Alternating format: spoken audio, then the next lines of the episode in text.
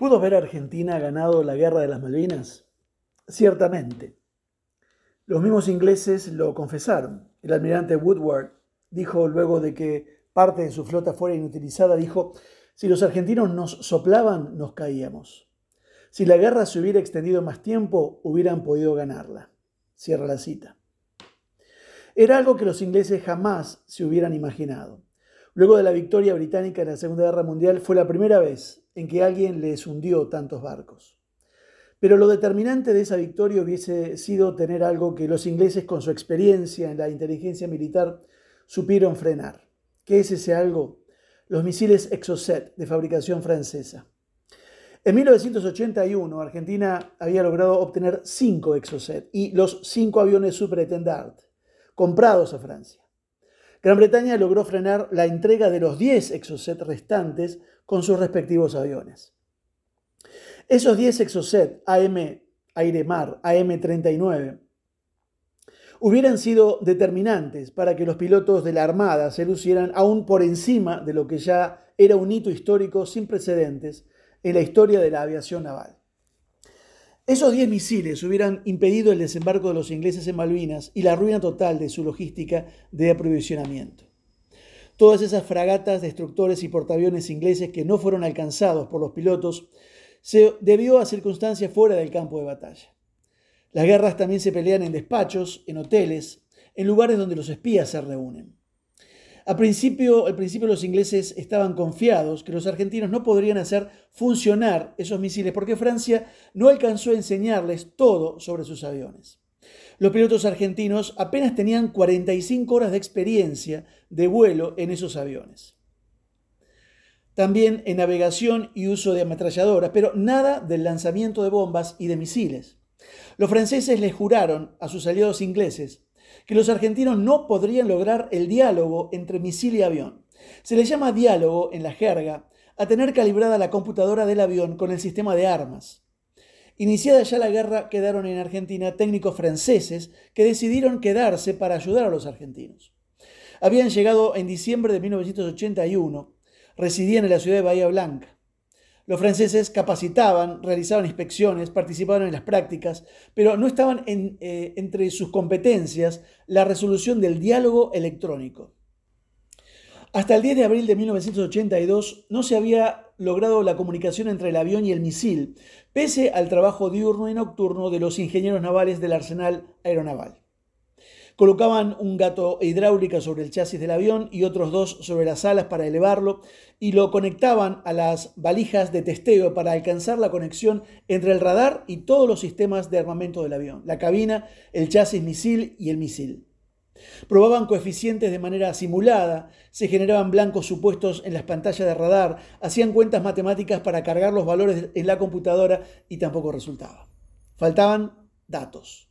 Aún así crearon perfiles de vuelo. El escenario era complicadísimo. Los aviones Supertendard debían operar entre 750 y 950 kilómetros del continente y ahí eh, estarían los barcos ingleses. Los aviones debían ser reabastecidos en vuelo, planificar su aproximación al blanco por debajo de los radares ingleses a metros del agua. Tenga en cuenta que a esa altura el avión consumía más combustible, además de la sal del mar que entorpecía la visión en la cabina. Apenas podían eh, hablar entre los aviones en el momento del ataque para no ser interceptados. Debían habilitar el radar solo en el área de lanzamiento. La misión era aproximarse, lanzar y escapar rápido del área del disparo. Solían llegar a la base con sus tanques vacíos. Eran misiones suicidas casi. En las prácticas de vuelo buscando el mejor perfil, supieron que el principal buque de defensa antiaérea de la flota enemiga fuera, eh, el, era el HMS Sheffield, que era un buque similar a los destructores argentinos Santísima Trinidad y Ara Hércules, que se habían construido junto al Sheffield y tenían el mismo radar. Los pilotos pudieron observar desde las pantallas de su radar enemigo cómo se verían sus aviones desde las naves enemigas y desde qué distancia el avión argentino empezaba a ser detectado. Los pilotos supieron que hasta 100 kilómetros antes del impacto debían volar al ras del mar. Luego se podían elevar a 800 metros del mar, emitir radar para ver su blanco, y eso se hacía en dos o tres segundos de barrido electrónico. Luego debían descender hasta pegarse 10 o 15 metros por encima del mar. Los pilotos rompían las reglas del combate porque al elevarse el avión, los radares ingleses los veían, pero luego desaparecían antes que prepararan los misiles antiaéreos. Los aviones Super Tendar les disparaban desde 40 kilómetros de distancia y desaparecían. Recién en tierra los pilotos sabían que les habían dado o no. No podían darse el lujo de ser reconocidos por un avión inglés, ya que la falta de combustible les impediría un combate aéreo. Los ingleses jamás pensaron en eso. Por eso les repito el proverbio chino, tu enemigo es una hormiga, pero trátalo como si fuera un elefante. Los ingleses menospreciaron a estos pilotos que nunca habían estado en una guerra y que tenían aviones franceses que les quedaban grandes para su escaso conocimiento técnico. Hoy cualquier país puede comprar aviones de combate que los grandes países han dejado de usar, aviones de última generación, pero lo que nunca logrará que ese país le venda es el sistema de armas. Un avión que hoy vuela a 2.000 km por hora, pero sin armas letales, no es nada. Luego que los cinco Exocet dieran en el blanco y arruinaran el orgullo inglés, los militares estaban desesperados de conseguir en el mercado negro más Exocet. Otro día les cuento los entretelones dignos de una película de espías. Quiero hablarte ahora de otra arma, que son dos palabras. Hoy muchos buscan a los gritos sacar demonios y hacen ruidos y es todo un, un show. Quien tiene autoridad no necesita gritar, como Jesús. Su presencia imponía. En Juan 18 vemos a Jesús poco tiempo antes de ir a la cruz en el Monte de los Olivos. Dice la Biblia, entonces Jesús, sabiendo todas las cosas que habían de sobrevenir, se adelantó y les dijo, ¿a quién buscáis? Ellos le respondieron a Jesús de Nazaret. Jesús les dijo, yo soy. En cuanto les hubo dicho, yo soy, retrocedieron y cayeron a tierra. Dice en Juan 18, del 4 al 6. Justo cuando los soldados romanos y la policía del templo se preparaban para arrestar a Jesús, de repente se liberó un poder sobrenatural que fuera, fue tan fuerte que literalmente tiró al suelo a una tropa completa, de 300 a 600 soldados. Era como si hubieran detonado una bomba invisible. Se liberó tanta fuerza explosiva que el poder golpeó a los soldados de espaldas. ¿De dónde vino esa descarga de poder y qué la liberó? Después de que Jesús recibió el beso de traición de Judas, se adelantó y preguntó a la multitud de la milicia, ¿a quién buscáis? Ellos le respondieron, a Jesús de Nazaret. Note cómo Jesús se identificó a sí mismo. Él les dijo, yo soy. Estas poderosas palabras provienen de las palabras griegas ego y mi, ego e mi, que se traduce con mayor precisión yo soy. No fue la primera vez que Jesús usó esta frase para identificarse, también la usó antes en Juan 8:58 y en Juan 13:19. Cuando los oyentes de ese día escucharon las palabras ego e mi, inmediatamente las reconocieron como las palabras mismas que Dios usó para identificarse cuando habló eh, con Moisés en el monte de Oreb, en Éxodo 3:14. Pero veamos los dos ejemplos adicionales de la palabra ego e mi en el Evangelio de Juan. En Juan 8:58 Jesús dijo, de cierto, de cierto os digo, antes que Abraham fuese yo soy. Esas palabras finales en el versículo yo soy son las palabras ego y mi y deberían traducirse así.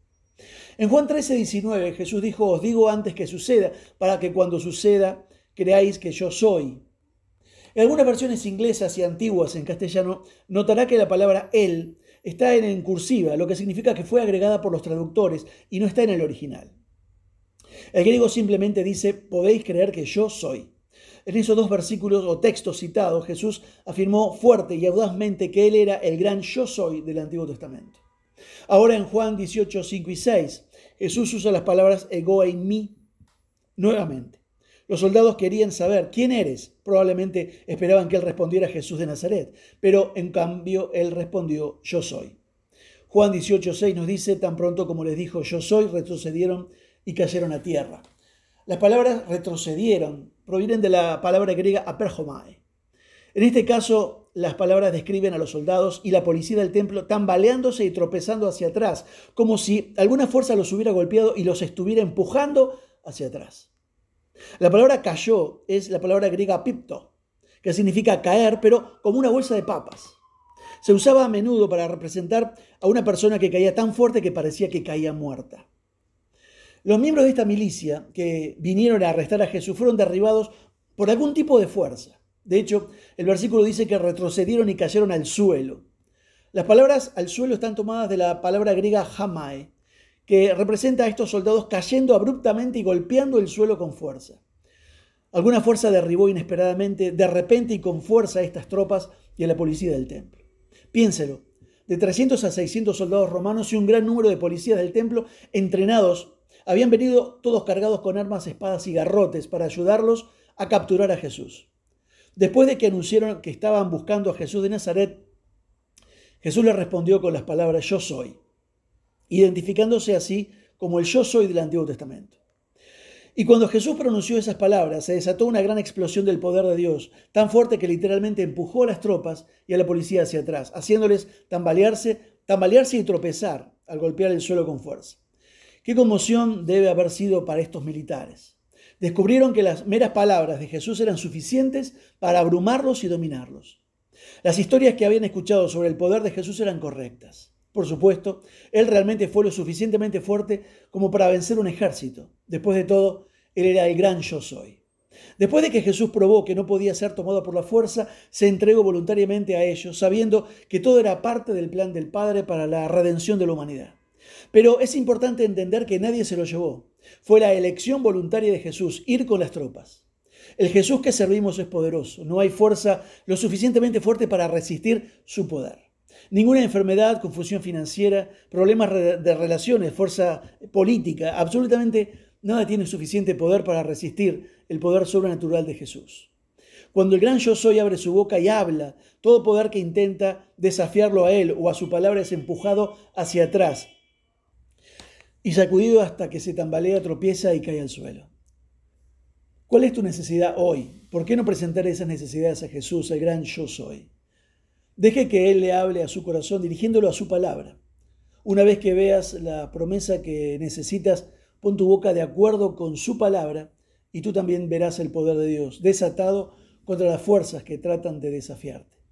El exocet o los misiles actuales son un fosforito al lado de yo soy. Que Dios te bendiga.